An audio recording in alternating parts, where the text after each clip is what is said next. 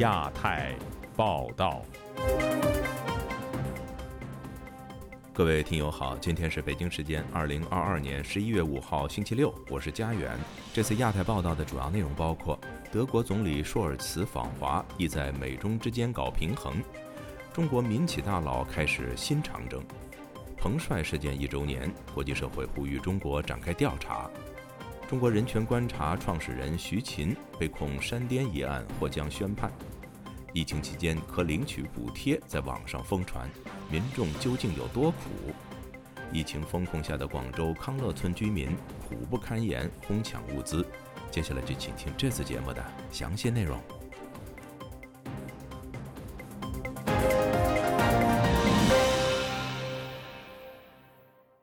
中国国家主席习近平四号在北京会晤了德国总理舒尔茨。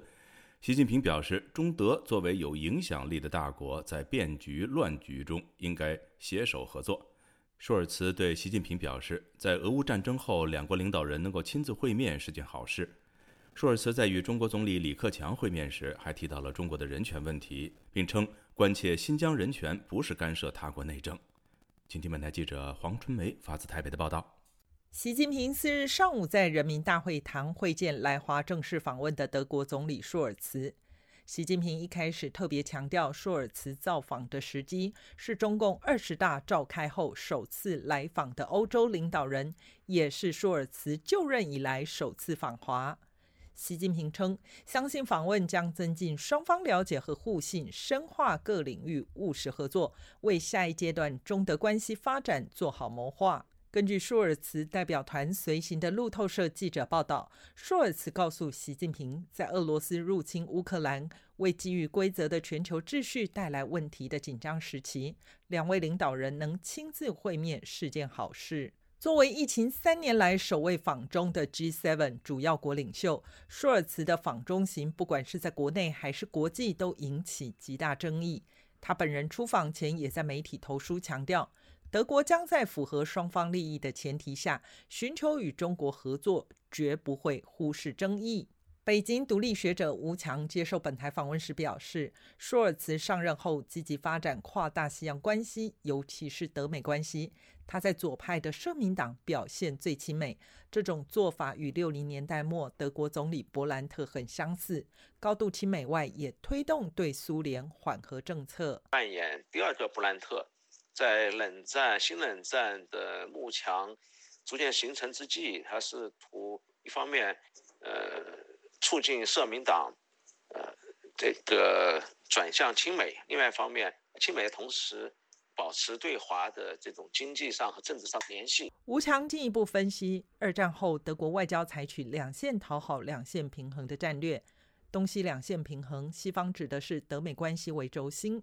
东方则以俄中为新轴心，这能帮助德国在后冷战结束、进入新冷战的时代变化期间，政治愿景就是成为联合国安理会常任理事国成员。政治愿景实现，很大程度上就依赖它如何在中国和美国之间扮演着一种特殊国家的特殊地位的一个角色。我们看，舒尔茨试图正在帮助德国成为世界大国的一个道路上。正在做这样子的，表面上很矛盾，那实际上又是搞平衡的这样一种大国间的游戏。此行随舒尔茨访中的是德国十二家顶级企业。CNN 报道指，他们比以往更需要中国，而且此行他们带着一个明确的讯息抵达中国，那就是与世界第二大经济体的业务必须继续。说我要救德国的经济，因为他主要的是说他要去参加 G 二零。那在参加 G 二零之前，顺道访问北京。政治评论家江峰在《亚洲很想聊》节目中批评舒尔茨到中国会带来不良的影响。回顾过去的历史，德国几次都与错误的国家进行错误结盟关系。包括二战与日本结成盟友，成为轴心国。日本最后发动侵略，某种程度是认为在欧洲获得强而有力的军事盟友支持，进而激化帝国主义侵略野心。张峰说，习近平此时不一定具有当年日本军国主义侵吞东亚、发动对美战争的野心。舒尔茨也不像当年希特勒一样极端国家主义的路线。但是败家子一定会走出极端路线。此时，任何西方的示好、主动来给习近平加冕典礼道贺的行为，会加速实现野心的冒险。自由亚洲电台记者黄春梅台北报道。中国各地的疫情风控措施日趋严厉，导致经济持续下滑。近日，大型零售商国美电器告知旗下员工，十二月底之前不会再发工资。有消息显示，该公司创始人黄光裕夫妇已经在十个月内转让股份套现约十亿元人民币。此外，京东集团创始人刘强东也在转让公司股权。有业内人士认为，目前中国民企大佬可谓正在新长征路上狂奔。以下是本台记者古婷的报道：中共二十大后，民企大佬在新冠疫情等不利因素影响下，企业入不敷出。不得不拖欠员工薪水。据多家媒体报道，国美电器董事长黄秀红近日在公司全员大会上说，公司到十二月底之前只会给员工上社保，不会再发工资。他还说，今后中长期工资发放也存在不确定性。会后，公司会出具一份承诺书，员工可以各自去找主管签字。江苏南京零售业人士许静周五接受本台采访时说：“最近许多行业的大佬们对前景感到悲观，打算离开中国，但为时已晚。出不出得去这是两回事情。普通人有一个身份，你就能出去。而他们现在是因为欠着很多钱，是在国家管控名单上的呀，债务那么高，这些房地产老板、什么苏宁老板什么，都是在国家管控范围上的，没有那么容易出境的呀。”广东应该更难吧，因为有安迪的嘛。公开资料显示，国美零售从二零一七年到今年上半年，连续亏损额高达二百二十二点八九亿元。去年十二月底到今年十月底，国美零售创办人黄光裕夫妇已累计套现九点六亿港元，持股比例从百分之六十一点五降至百分之四十二点八。湖南长沙地产界人士田慧对本台说：“现在无论是房地产和零售业都很难经营，有的地产商在跑路。就是现在的生意不好嘛，你收入少了，它的现金回流慢了，但是你支出还少，一定的支出有一些银行贷款，那他只能用这种方法嘛，卖房、名画啊什么的都卖掉了呀，然后去美国了，在美国还买了块地在起房子。”周四起，连续两天。国美停发员工工资和恒大集团创办人许家印在香港的豪宅被银行接管的相关报道登上了微博热搜。另据《潇湘晨报》报道，京东集团创办人刘强东近日将所持京东股权转让以京东集团副总裁牟鑫，包括京东产发、京东物流和京东健康股权。截至今年六月三十日。刘强东减持近三百家公司的股份，市值超过六百四十亿元人民币。学者冯红告诉记者：“中国一些富豪正忙于举家出国。”他还说：“三十年前，中国摇滚乐歌手崔健一曲在新长征路上红遍大江南北，讲的是中国百姓迎来改革开放时代，追求富裕生活。”如今，这些富起来的商人们却设法移民国外，寻求新的发展机会。他说：“现在的情况是，因为要推行新时代社会主义嘛，所以新中国的这些富豪和大佬们正在逃跑，在中国的新长征路上奔跑。新的长征，新长征路上的摇滚乐是由崔健作词作曲并演唱的歌曲。”发行于一九八九年。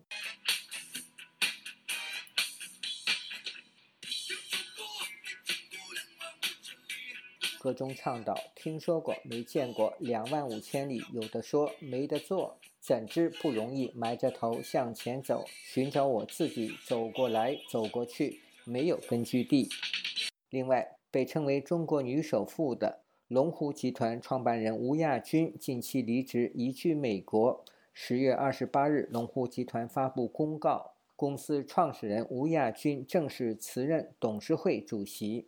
自由亚洲电台记者古婷报道。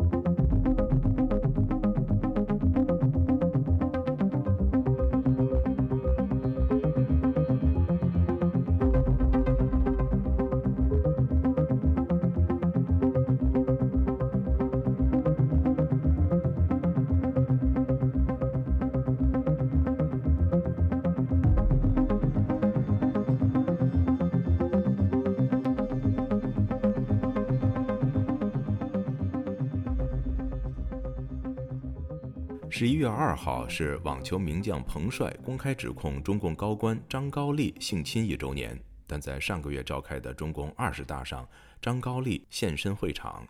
美国和国际多方人士都表达了对彭帅事件以及他个人安危的关切。国际女子网球协会高层本周呼吁中国应该就此展开公正而且透明的调查。不过，有学者认为彭帅事件最终会不了了之。以下是记者经纬的报道。十一月二日，美国国会暨行政当局中国委员会发布推文，表达了对中国网球名将彭帅及中国女性权益的关切。该贴文说，虽然张高丽在中共二十大上备受瞩目，但彭帅仍然失踪，这是一个不可接受的事实。二十五年来，第一次没有女性在中共的二十四名政治局委员中任职。就美国是否会采取外交措施向中国施压？截止发稿，美国国会暨行政当局中国委员会未回复本台的置评请求。国际女子网球协会巡回赛主席兼首席执行官史蒂夫·西蒙本周二接受美联社采访时表示，希望中国能就彭帅的指控进行全面而透明的调查，并希望有机会与他进行交流。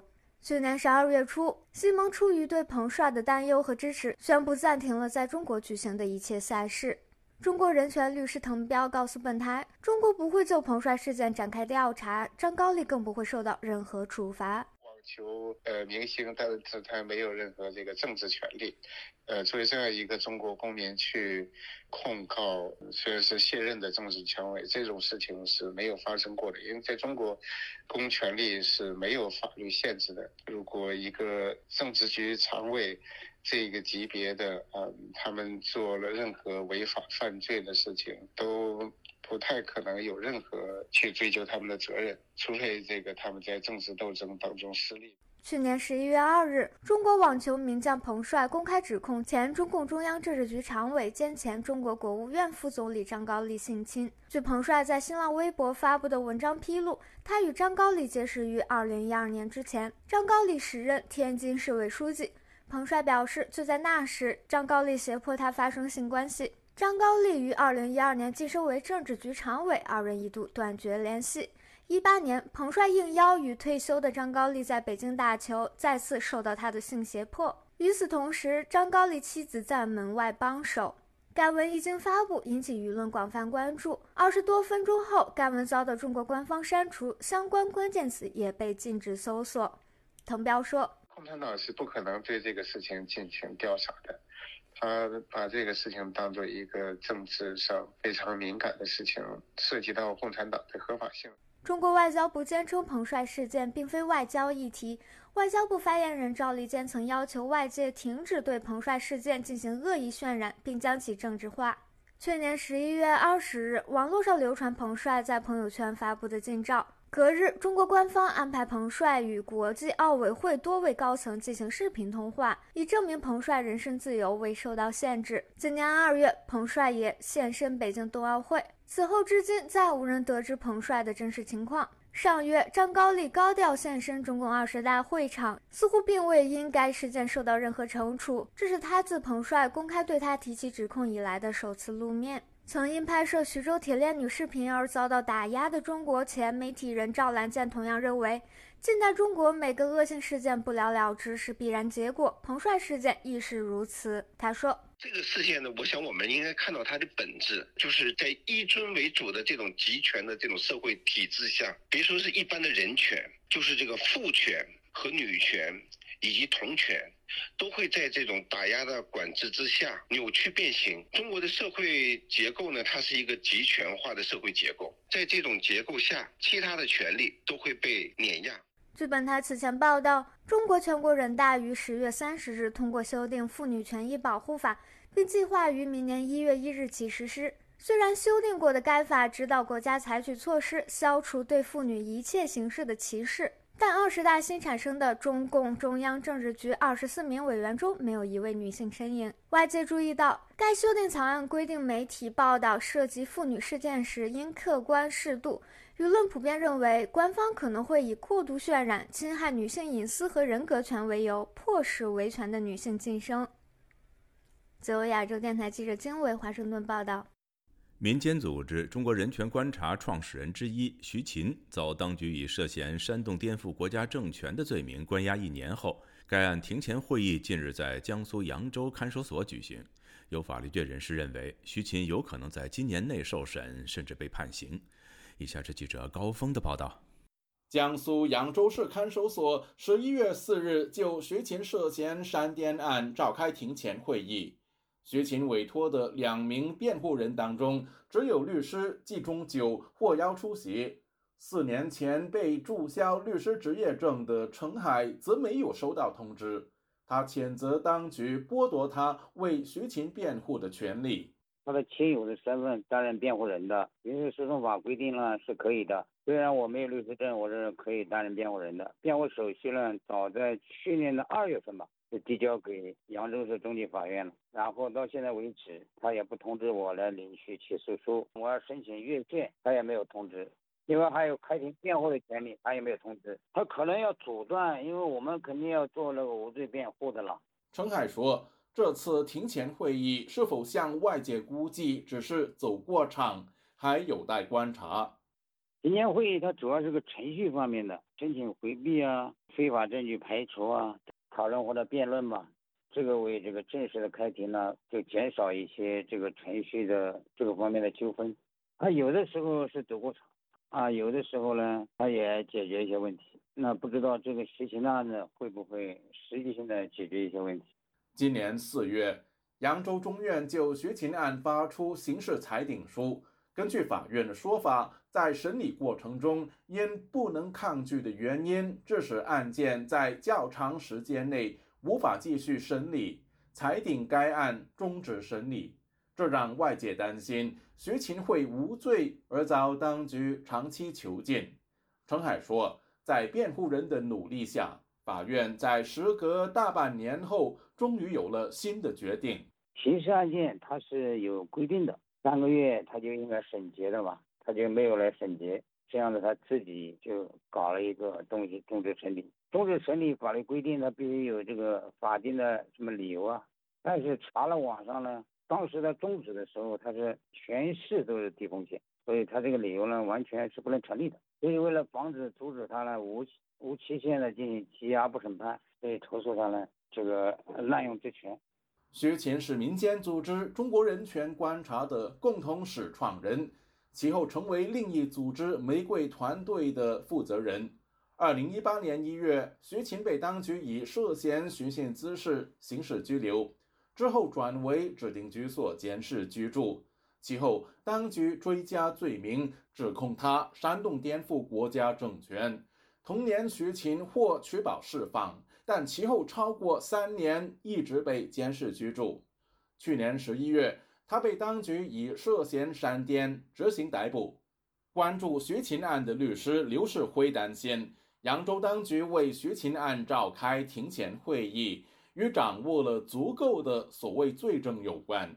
凭空造出了一些啊所谓的证言啦，还有其他证据，无非就这些东西。这是对他的一种迫害，是一种无中生有的一个一种构陷。徐勤的话呢，可以说是一个模范公民，他是模范的遵守中国的法律，而且的话呢是恪守啊这个啊和平、理性、非暴力这样一个原则的一个人权捍卫者。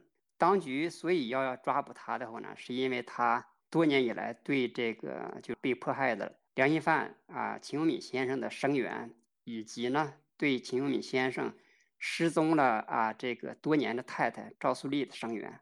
刘世辉估计，学琴案有可能在今年内开审，甚至作出裁决。圣诞期间嘛，刚好西方放长假，往往就在这个在这个时节，大批量的来来判决审判良心犯。所以，因为现在开庭前会议了嘛，那么估计呢就应该不久会开庭。呃，我感觉的话呢，结果可能不乐观。那么重不重判这个我不好说，但是呢，他已经就是说被关了很久了。就是前前后后加起来也很久了，那么他必然的话呢，至少也是要搞一个实报实销嘛，就是说关了多久判多久，他们不可能给判无罪的。徐琴的健康状况一直备受关注。今年七月，律师探望后透露，他下半身瘫痪。据了解，近日律师要求会见徐琴遭到拒绝，国宝则警告家属。不许对外透露徐琴在看守所的情况。自由亚洲电台记者高峰香港报道。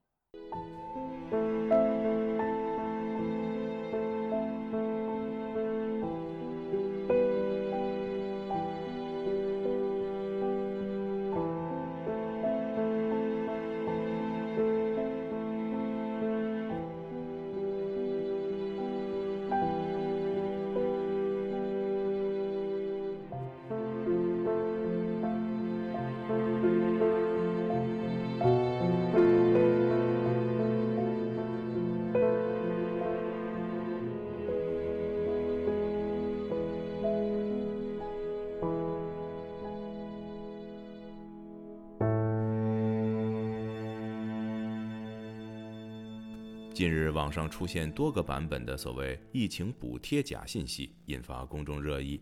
虽然各地政府纷纷出来辟谣，但因为中国严苛的清零政策，生计受到影响的网民纷纷留言说：“骗子有时候更懂得普通人需要什么。”以下是本台记者陈品杰的报道。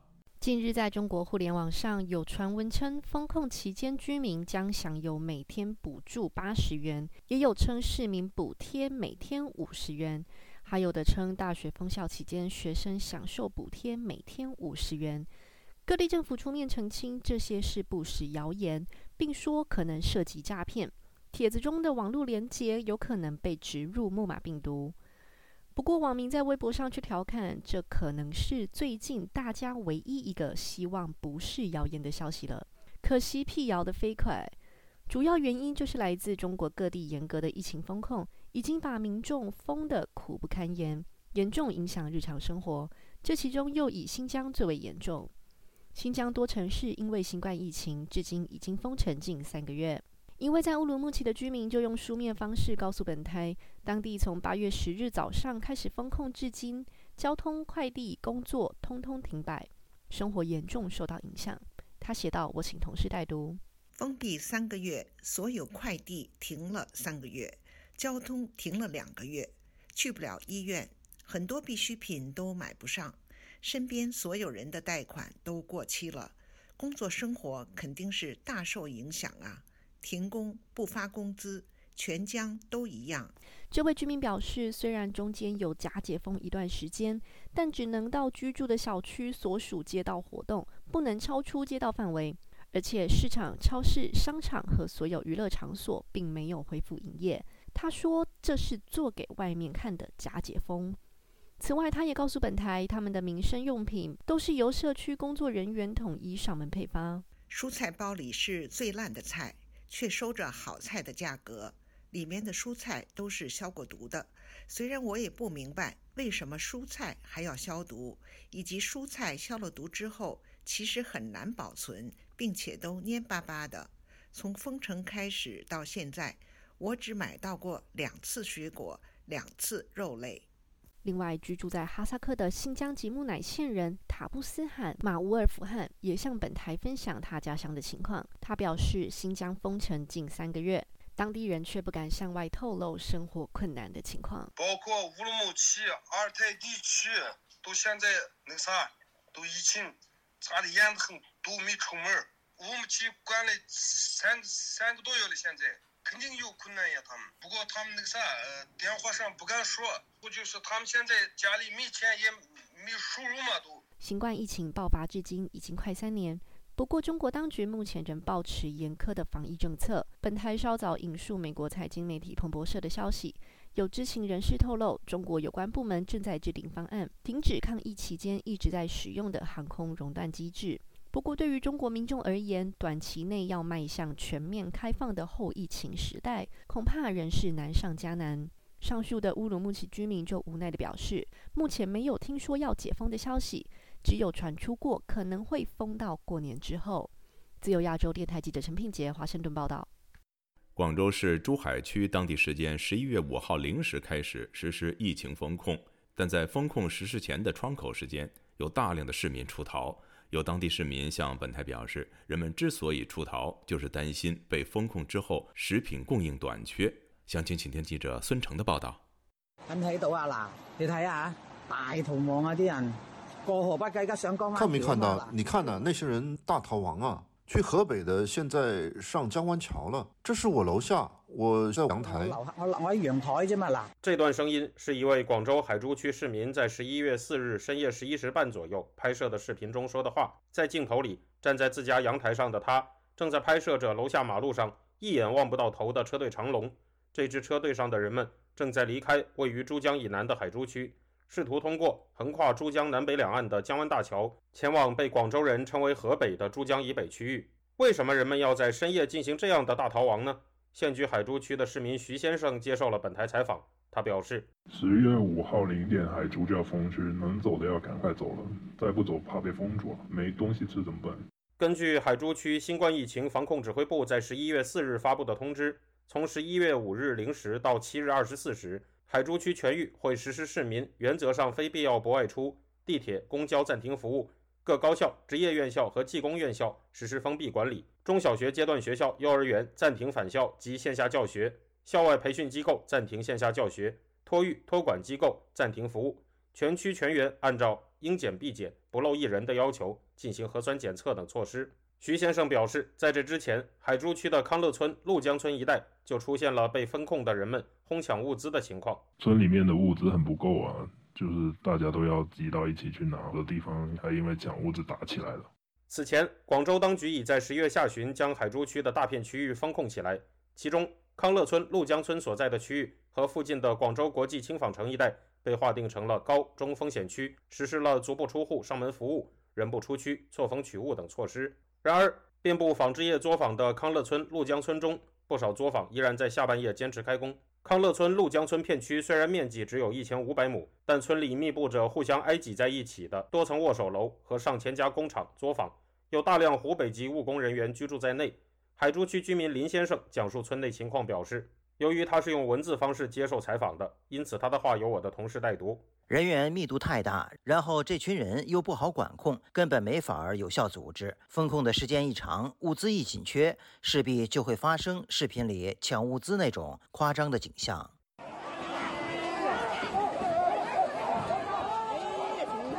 在十一月二日，康乐陆江村内出现了居民哄抢生活物资的情况，在狭窄的街道上。哄抢生活物资的人们与排成盾牌阵的警察发生了肢体冲突，相关冲突视频正在广州市民当中广泛流传。此外，还有网传视频显示，村里甚至有居民在垃圾堆中翻找食物。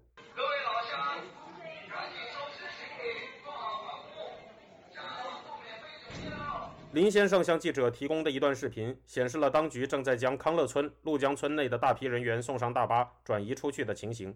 视频中的声音，则是当局向被转运的人们进行的喊话。林先生讲述了他了解到的转运情况：每辆大巴车平均才四十四人，得调度多少辆车，分多少时间？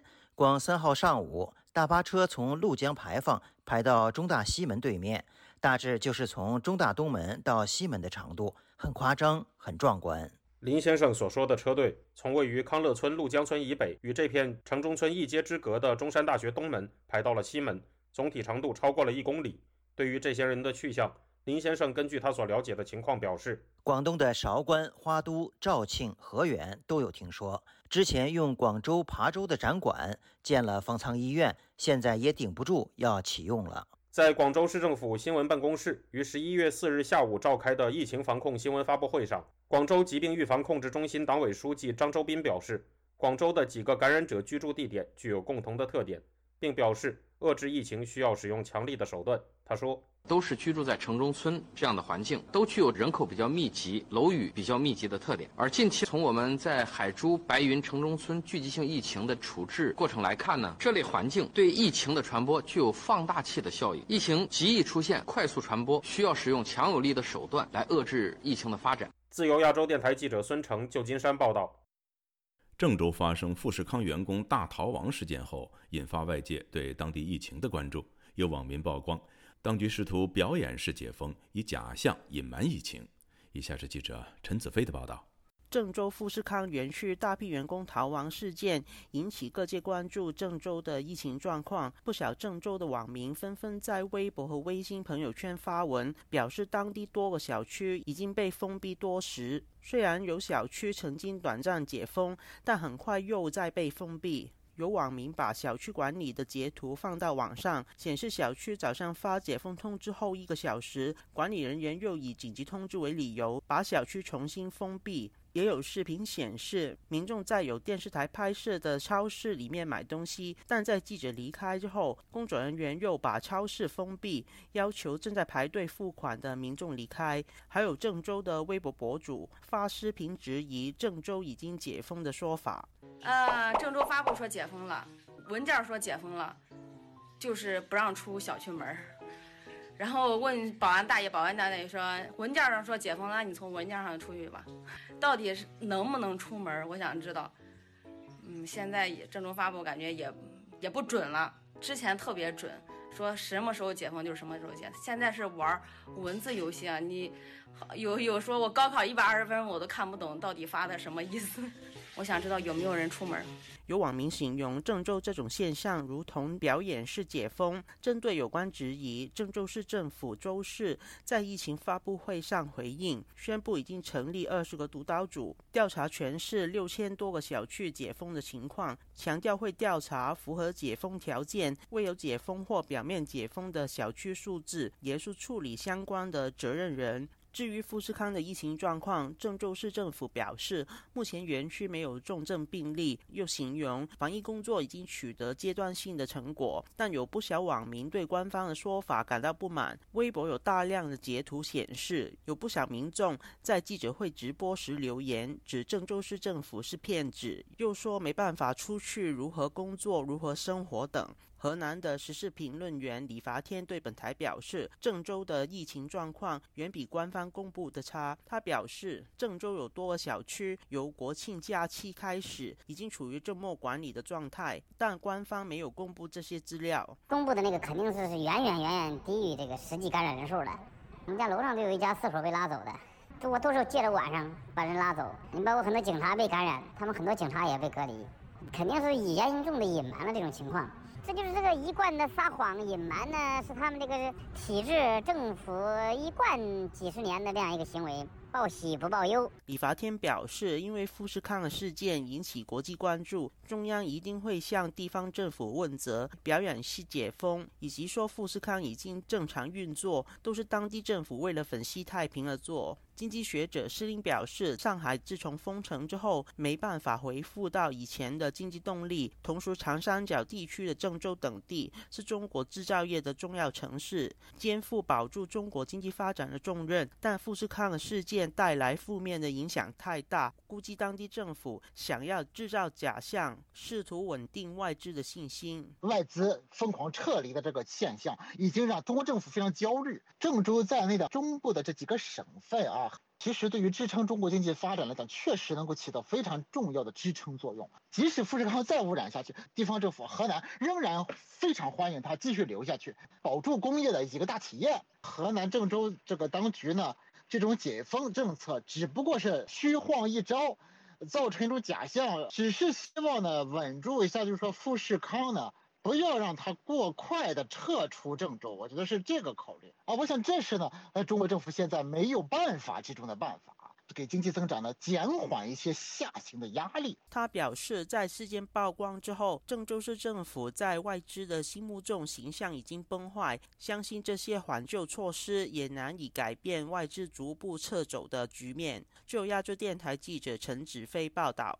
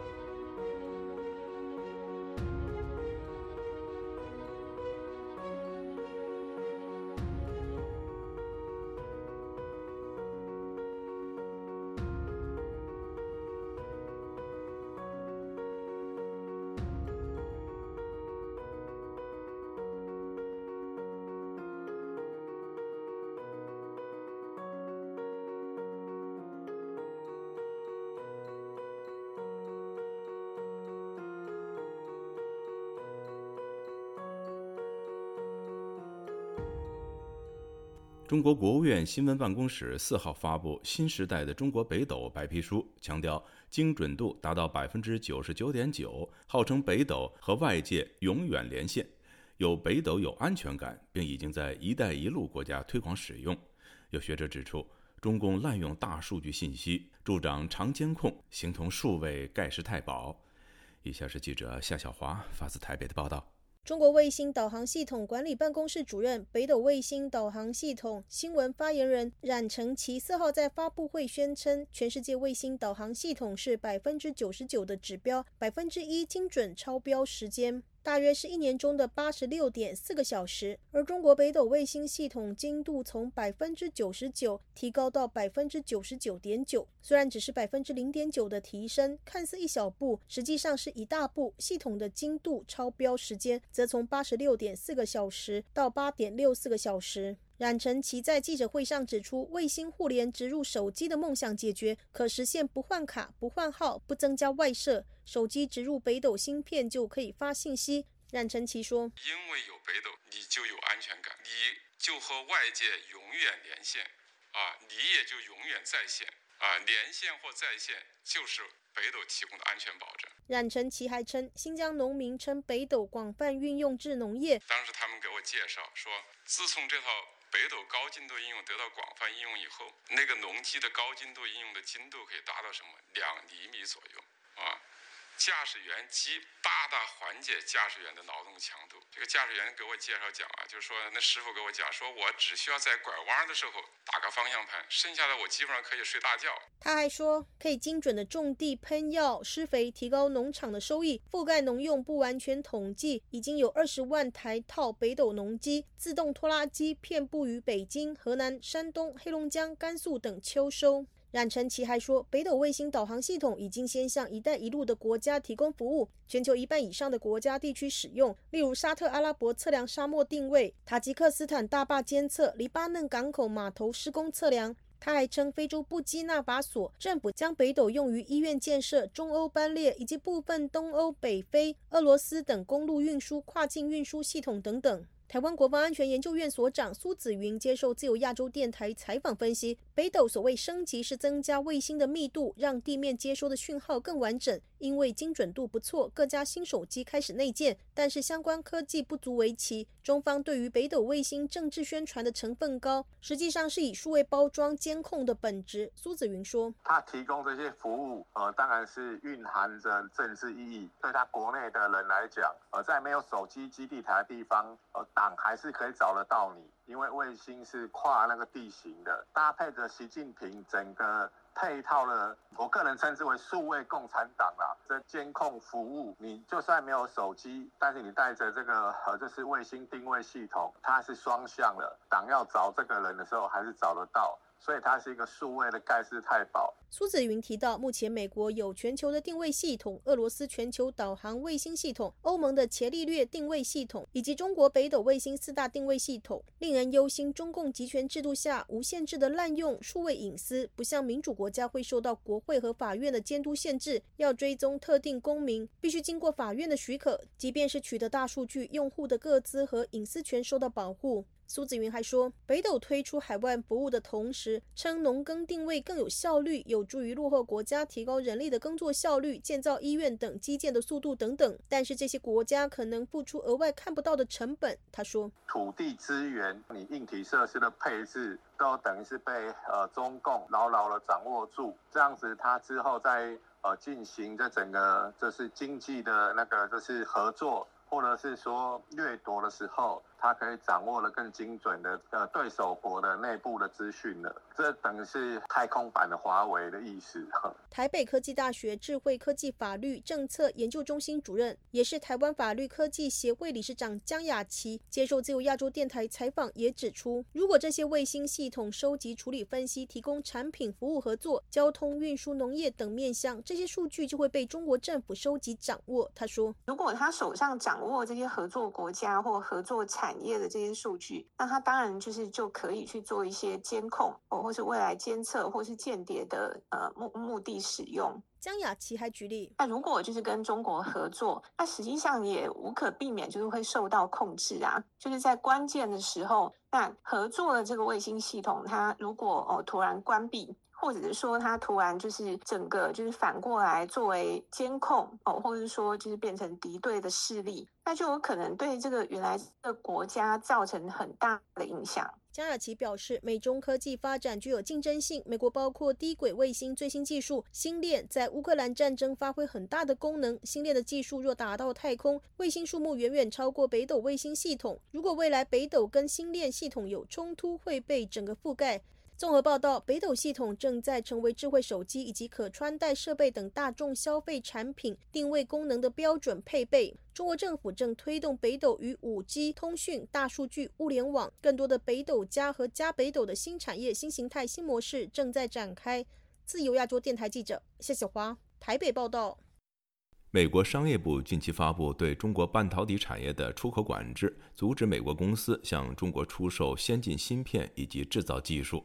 此举被视为美中两国科技竞争白热化。不过，有专家分析，美国对中国的出口禁令恐怕需要美国盟友的配合才有效，否则只会伤害美国企业利益，达不到强化美国国家安全的目的。请听本台记者唐媛媛的报道。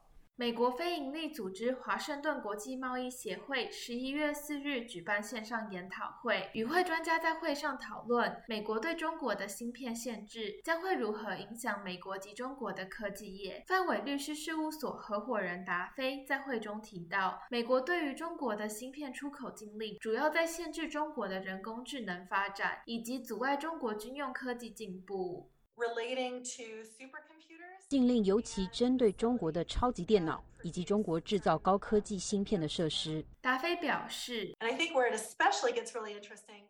有趣的是，禁令不只限制芯片出口，也限制美国公民不能帮助中国在芯片科技领域中发展。达菲指出，目前美国商业部有列出美国半导体产业应该终止与中国企业来往。但美国人民跟企业仍然有义务不与其他不在商业部名单上的中国企业互动。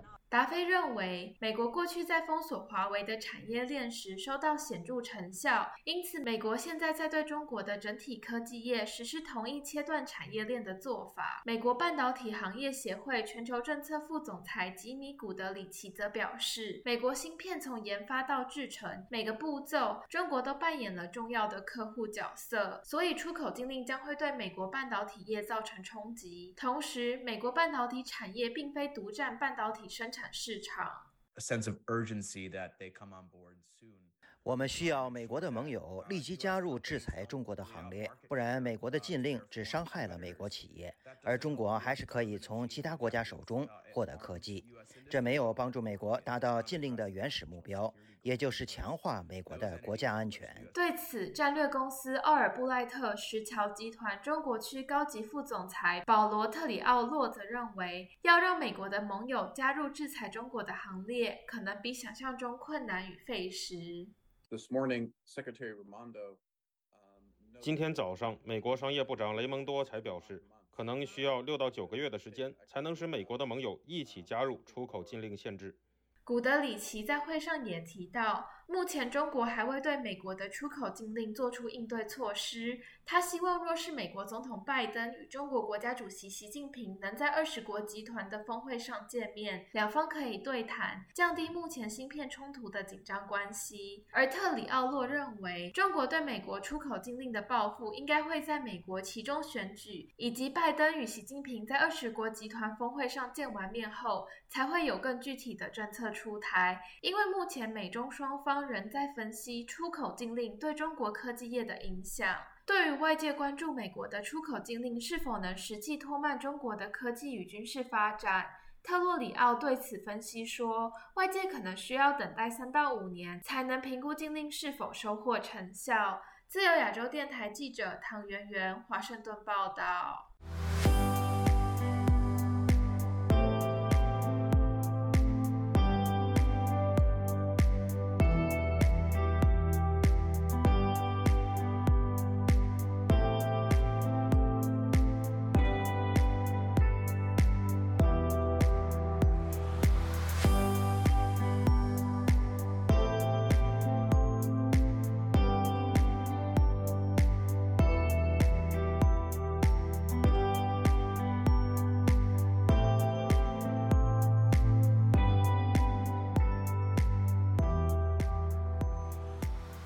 国际人权组织保护卫士九月份公布，中国在二十一个国家设立了五十四个海外幺幺零警务站，劝返胁迫中国人返国，涉及危害他国主权、长臂管辖和跨国镇压等非法行为，引发各国的震惊。爱尔兰、荷兰两国已经决定关闭境内的中国警务站，美、加、英、德等九国表示已经展开调查。以下是记者夏小华发自台北的报道。中共党媒《环球时报》曾经披露，二零二一年四月到二零二二年七月，将海外二十三万公民劝返回中国。面对刑事诉讼，总部在西班牙的保护卫士组织追查，光是浙江和福建两个省的公安部门，就从二零一八年起，已经在五大洲的二十一国设立了五十四个所谓中国警侨海外服务站，或是称为海外一一零警务站。保护卫士倡导与研究专员陈静杰四号接受自由亚洲电台专访指出，保护卫士九月发布海外一一零不受控的中国跨国犯罪打击报告，至今两个月，受到各国高度的关注。除了当地的记者、议员等民意代表追踪所在国政府的回应，保护卫士也发函给二十一国的外交部门敦促调查这件事情，并循线致电给各个警务站查询。陈静杰说，中国外交部发言人辩称，这些警务站是为了协助疫情无法反。家的人，但是很多的警务站是二零一八年设立，当时根本还没有发生疫情，中国政府难以自圆其说。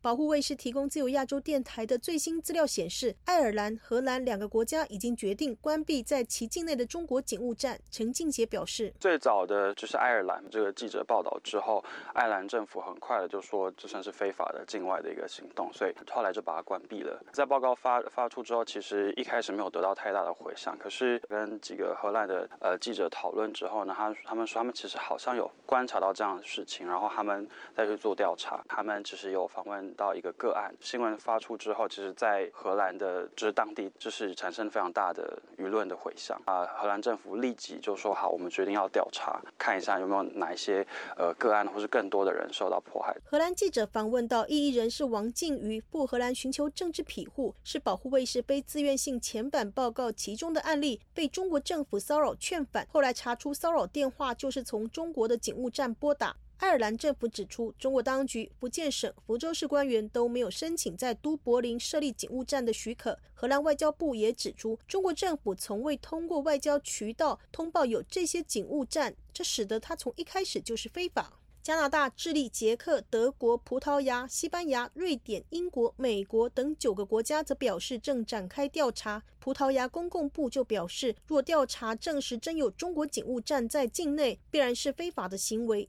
英国下议院十一月一号的紧急会议中，英国安全部长就表示，正在对这些警务站进行调查并全面评估。陈静杰说：“比如说像加拿大、英国跟呃美国，其实他们很早就针对这件事情，就是有相关的调查。其中一个所谓的中国，呃，中共政府派非法的这些人员到境外去从事迫害呃异人士的工作。其中，美国国会有议员就看到保护卫士的报告，执行政府追查。澳大利亚虽没有发现警务站曝光，但当地的华人社群多，引发了关注。”意大利政府初步回应媒体，该站没有引起特别的关注。非洲尼日利亚否认中国在贝宁设立警务站的报道，并指责和侮辱报道记者、误导公众，坚称尼日利亚是主权国家，没有任何国家可以在该国非法建立警务站。此外，阿根廷、奥地利、巴西、汶莱、柬埔寨、厄瓜多尔、法国、希腊、匈牙利、日本。莱索托、蒙古、塞尔维亚、斯洛伐克、坦桑尼亚、乌克兰和乌兹别克斯坦的监管机构，则尚未对中国驻外警察服务中心的报告作出回应。其中有和中国“一带一路”计划合作，或是与中国关系密切的国家。欧洲就囊括了三十六个警务站，西班牙有八个，已知最多；英国有三个，荷兰两个，德国一个。陈静杰说，当加拿大和英国都开始调查的时候，德国动作相较慢。当时通知法兰克福的警方的时候，对方说没有个案；再问州警察单位，也说没有个案，无法追查。这有点像是滚雪球啦，就是哪一个欧洲国家先有一个指标性的动作之后，其他欧洲国家感觉才会动。那现在目前既然是德国都已经决定要展开调查了，法国这边还没有回应，其实有点奇。怪，陈静杰提到，不是每一个站点都有这个明显的这个匾额在外面说这个是呃某某公安局的服务站，没有，在爱尔兰都柏林的时候是有的。很有趣的是，在我们报告发布之后，记者也报道之后呢，这个服务站就把他们的外面这个牌子把它拿下来了，等于说你就找不到它了。那同样情况，我们在匈牙利看到，在布达佩斯有一个站点，但后来在报道之后就把那个站点的牌子拿下来。那其实很多国家都像都像是这样子。保护卫士根据中国公安部门公布的海外警务站。电话一一致电各站询问哦，所以你们五十几个点，你们都有打电话去联络。嗯，有些有接，有些直接挂电话。如果听到我们说我们是比如说记者啊，或是什么单位啊，直接挂电话。法国比较好笑，法国我打过两次，第一次他就听，然后好像他就突然就断线，我想说是不是讯号不好。第二次打过去的时候，他就直接骂我脏话，然后再把挂断。陈静杰提到，保护卫士之所以追查到这些警务站，是中国公安自认跨境骚扰、威胁遣返当事人，只要抓得回去都是合法有效。包括在西班牙马德里站、塞尔维亚贝尔格莱德站有所谓劝返成功的案例，浙江青田公安当做好事表扬。还制作视频介绍，公布在官网。目前的最大问题就是说，如果这些人他们受到了海外的服务站、海外的警站的的联系，想要去联络这个政府的单位，说，哎，那我想要想要寻求保护，其实很难。成案，因为其实没有所谓的实际上的受害者，那也找不到打电话的人。所以，如果先没有这样的一个机制，政府没有这样的意识来去等于说稍微去处理这样的案件的话，我们永远都没有办法找到更多的案件，或是啊这。些被骚扰的、被被被针对的这些异议分子，永远都没有办法再发生。所以这其实是当今就是在政府在做调查之下，其实也应该要去协助特别教育执法单位的一个东西。陈静杰分析，中国取得资讯困难，以新疆所谓在教育营、集中营的情况，都靠逃出中国的维吾尔人在海外发声，追责中国政府，国际才知道真相。这也是中国政府为何要跨境追捕、镇压异议人士的主要原因。保护卫士呼吁中国以非常手段追捕海外异议人士。虽然中欧有引渡条例，但是希望欧盟、欧洲国家一致拒绝执行引渡可能遭到中国迫害的异议人士。另外，也呼吁各国关闭境内中国警务站，从中央到地方政府调查中国跨境镇压行动及受迫害者。若各国没有作为，等于放任中国侵害主权。所有留有中国人血裔的海外华裔，无论身在何处，都可能是下一个受害者。中国政府天涯海角都会追到你。自由亚洲电台记者谢小华台北报道。陪伴是最长情的告白，从广播到网站，再到 Twitter 和 Facebook。自由亚洲电台感谢您二十五年来不离不弃。相遇是久别重逢，从 Spotify 到 Google Podcast，再到 Apple Podcast，我们在各大播客平台等您，再续前缘，相守相依。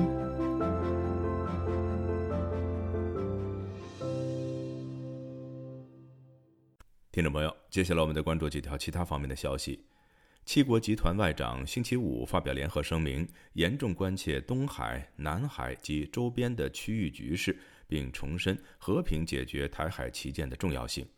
七国集团更提醒中国要避免采取威胁、胁迫、恐吓或使用武力。